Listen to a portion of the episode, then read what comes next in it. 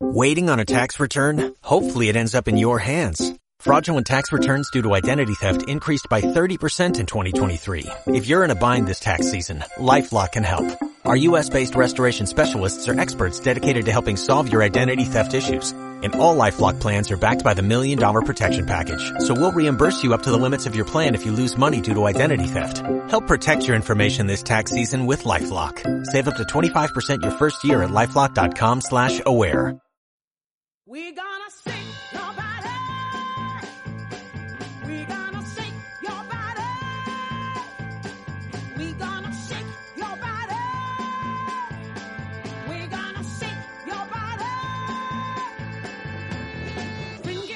Bienvenidos al podcast de la AEG, el podcast oficial de la Asociación Española de Gastroenterología. Queremos que este sea nuestro punto de encuentro, donde aprovecharemos para repasar la literatura con los propios autores y le daremos una vuelta de tuerca a las publicaciones.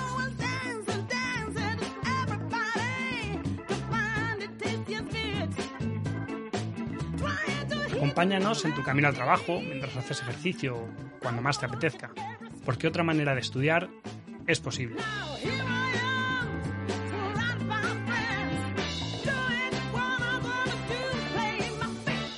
Soy Luis Hernández y os haré de guía en este viaje. ¡Empezamos!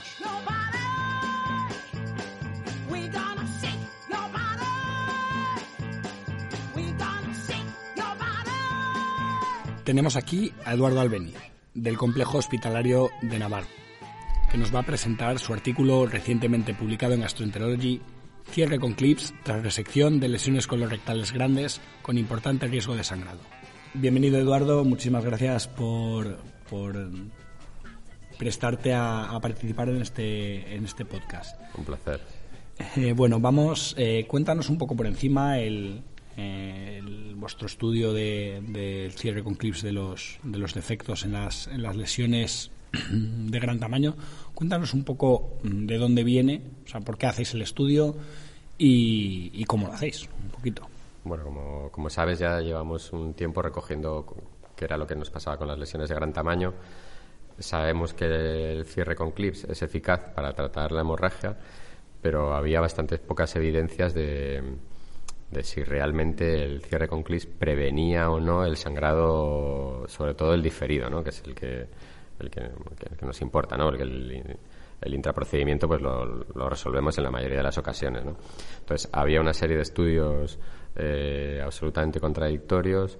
La mayoría están hechos con lesiones de, de muy pequeño tamaño. Eh, un estudio randomizado de, de China estaba bien hecho, pero luego mezclaba lesiones, eh, lesiones eh, con dos técnicas diferentes, con RME y con DSE. Eh, solo cogía lesiones de 1 a 4 centímetros. Entonces, eh, había metaanálisis que decían pues, que los clics no servían. Y, la, y la evidencia era pues, muy, muy contradictoria y, a mi punto de ver, de, de baja calidad. ¿no? Y entonces pues, surgió la idea en el grupo de trabajo. Eh, nos costó, fue una idea que había surgido bastante antes, nos costó encontrar financiación para, para que alguien nos cediera los clips para el estudio y tuvimos la suerte además de tener una beca de la, de la Fundación SED, con lo cual eh, pues lanzamos este estudio en, en 2000, 2015 se obtuvo la beca, en 2016 empezamos eh, la recogida de, de datos. Muy bien. Y cuéntanos un poco en qué consistía el estudio, cómo era la aleatorización, qué es lo que hicisteis, un poco qué centros, qué tipo de centros participa, más que, que cuáles específicamente, sino qué, qué tipo de centros, qué tipo de endoscopistas. Bueno, endoscopistas eh, pues con un mínimo de un número de procedimientos, por lo menos más de 100 RMEs, ¿no? Gente experta del grupo de trabajo, ¿no? Y con, y con solvencia para, para, cerrar escaras, ¿no? Eso fue la- entonces se hizo un llamamiento y se escogieron los centros que pensábamos que tenían más volumen de pacientes.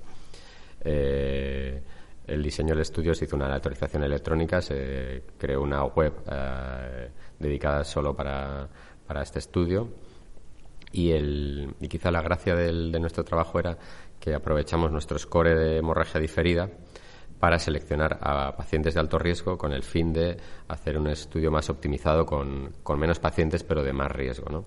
Entonces, en la tabla, en- cuando tú entras, entrabas en la web, pues ya tenías tus criterios de selección y solo en aquellos pacientes que tenían un score mayor de 4 que si quitabas también el hecho de que no, no estabas añadiendo el cierre con clips, ya, escogíamos pacientes que según nuestro score, que no se había validado, eso sí es cierto, pues eh, conseguíamos una corte de pacientes que al menos tuvieran eh, un 8% de sangrado, ¿no? Y yo creo que ese ha, sido el acierto de, nuestro trabajo, ¿no? Que con 235 pacientes, pues hemos conseguido hacer, bueno, pues demostrar un poco la eficacia de los clips. Sí, conseguiste reducir el número necesario para, para obtener la Eso potencia es, por suficiente. ejemplo, eh, en el gastroenterology, en dos eh, números consecutivos, han salido tres ensayos clínicos que, que por eso también probablemente hemos tenido un poco de suerte de estar muy- en el, en el momento perfecto, en el lugar correcto. Eh, ha salido el estudio de Paul, es un estudio hecho con mil y pico pacientes, y luego ha salido otro estudio americano. eh, lo que pasa que este estudio estaba hecho con lesiones de, de- de- menor tamaño, ¿no? Apenas había lesiones de mayores de dos centímetros. Entonces yo creo que los, los, los- los estudios igual más definitivos han sido el de Paul y a mi punto de ver también el nuestro, ¿no? Apoyando esta tesis. Muy bien. Eh, cuéntanos un poco los resultados que obtenéis, ¿no? Porque es importante este estudio. Bueno, pues a nivel global, en todo, en todo el grupo, pues tenemos un 8,5% de, de, hemorragia diferida en global. Eh, si cogemos ahora por grupos, en el grupo control eh, tuvimos un- unas tasas de sangrado diferido del 12,1%. Y eh, cuando vemos el análisis que hacíamos por intención de tratar, o sea, esto supone intentar eh, clipar lesiones, no conseguir clipar las lesiones, ¿no? En definitiva es esto, pues reducíamos la tasa de sangrado diferido al 5%. El estudio está, mm, por así decirlo, artefactado. eh, el- al utilizar este score, lógicamente, las, y, una y ser una de las variables de riesgo, el tener un tamaño mayor de 4 centímetros, tres, mayor de 3-4 centímetros, las dos no salen significativos, pero escogimos más de 4 centímetros, pues las lesiones eran bastante grandes. Entonces nuestra tasa de cierre eh, pues ha sido del, pues, redondeando del 60%, por así decirlo. Entonces, eh, no llega al 40%, pero el 30 y pico por ciento de las lesiones no se pudieron cerrar por, por, por muy gran tamaño o por tener estar en una localización, una localización desfavorable estilo válvula ilocecal, ¿no? Cuando miramos ya que yo creo que son los resultados más válidos, ¿no? Que es cuando consigues cerrar una escara, la tasa de reducción de sangrado es al 1,5%. O sea, bajamos del 12,1%, porque era alto, pacientes de alto riesgo, a tener un sangrado, pues, pues como si fuera de bajo riesgo, ¿no? Un 1,5% de sangrado diferido, ¿no? Una tasa bastante asumible. Y es verdad que la hemorragia diferida no ocurre en muchas ocasiones, pero en ocasiones pues se lleva eh, ingresos prolongados, son pacientes más frágiles, retratamientos, nuevas colonoscopias, otros procedimientos.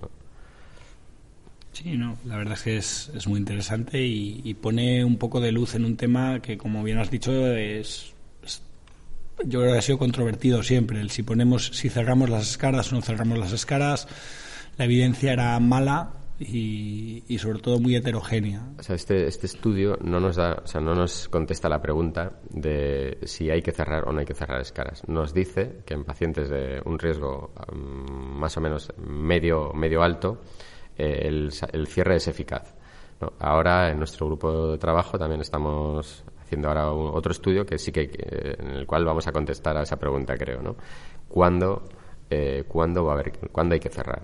Cuando mm, no solo por indicación clínica, sino estamos haciendo un estudio de coste-eficacia, ¿no? Y vamos a, a contestar en qué pacientes, a partir de qué riesgos de hemorragia es rentable cerrar, según el precio de los clips, en- ¿no? y cuánto nos podemos gastar por, por escara, ¿no? Y yo creo que eso es probablemente la- el- cerrar un poco el círculo de que a qué pacientes tenemos que, que cerrar. Y eh, seguro que es coste efectivo en los pacientes de alto riesgo, ¿no? Pacientes que cumplen una serie de criterios, lesiones grandes, colon derecho, eh, toma de toma de anticoagulantes, antiagregantes, etcétera. Muy bien, pues, pues ahí queda eso. Eh, si tú no tienes nada más que añadir en cuanto al artículo, mm, vamos cerrando. Sí. Eh, yo me gustaría que nos recomendaras otro artículo. El tuyo lo vamos a leer todos con mucho, con mucho interés. ¿Sobre qué? Sobre cualquier cosa. Un artículo de medicina digestivo que te parezca interesante que hayas leído últimamente. O me estás haciendo pensar demasiado. Yo la verdad es que es- estoy bastante focalizado últimamente. Eh, un buen artículo, el, el trabajo de Lendo Lynch, de Lisset.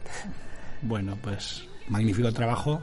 Contaremos con ella también para estos podcasts, así que eh, la gente po- podrá escuchar el podcast sobre ese, ese artículo también. Y por último, me gustaría que nos recomendaras un libro, algo no médico. Libro, un cómic, un... Un libro, venga. Eh, La sombra del viento de, de Carlos Ruiz Zafón, Muy bien. el último que me he leído. Mm, Bueno, está bastante bien. Un, un gran libro. Pues muchísimas gracias. eh, muchas gracias por, por tomarte tu tiempo, que sabemos que es, es complicado en estos días el, el sacar un ratito para estas cosas. Te lo agradecemos muchísimo. Y muchísimas gracias por, por darnos luz a temas que estaban en la sombra. Nada, de verdad, un placer participar con vosotros. Saludos a todos. Hasta luego.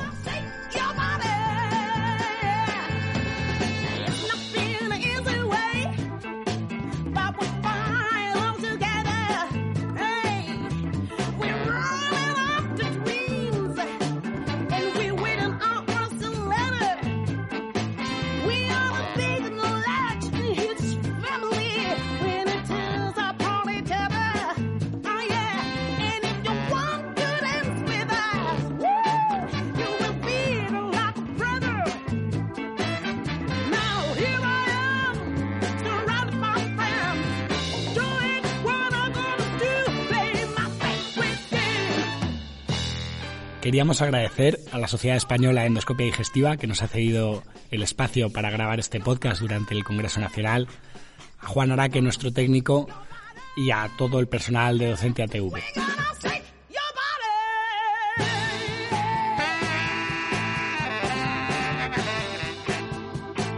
Este podcast está dirigido para profesionales sanitarios. Todas las opiniones que aparecen en él son propias de sus autores y no de la Asociación Española de Gastroenterología ni de nuestros empleadores. Y por supuesto no sustituye una consulta médica, por lo que si tiene algún problema de salud, consulte con su médico.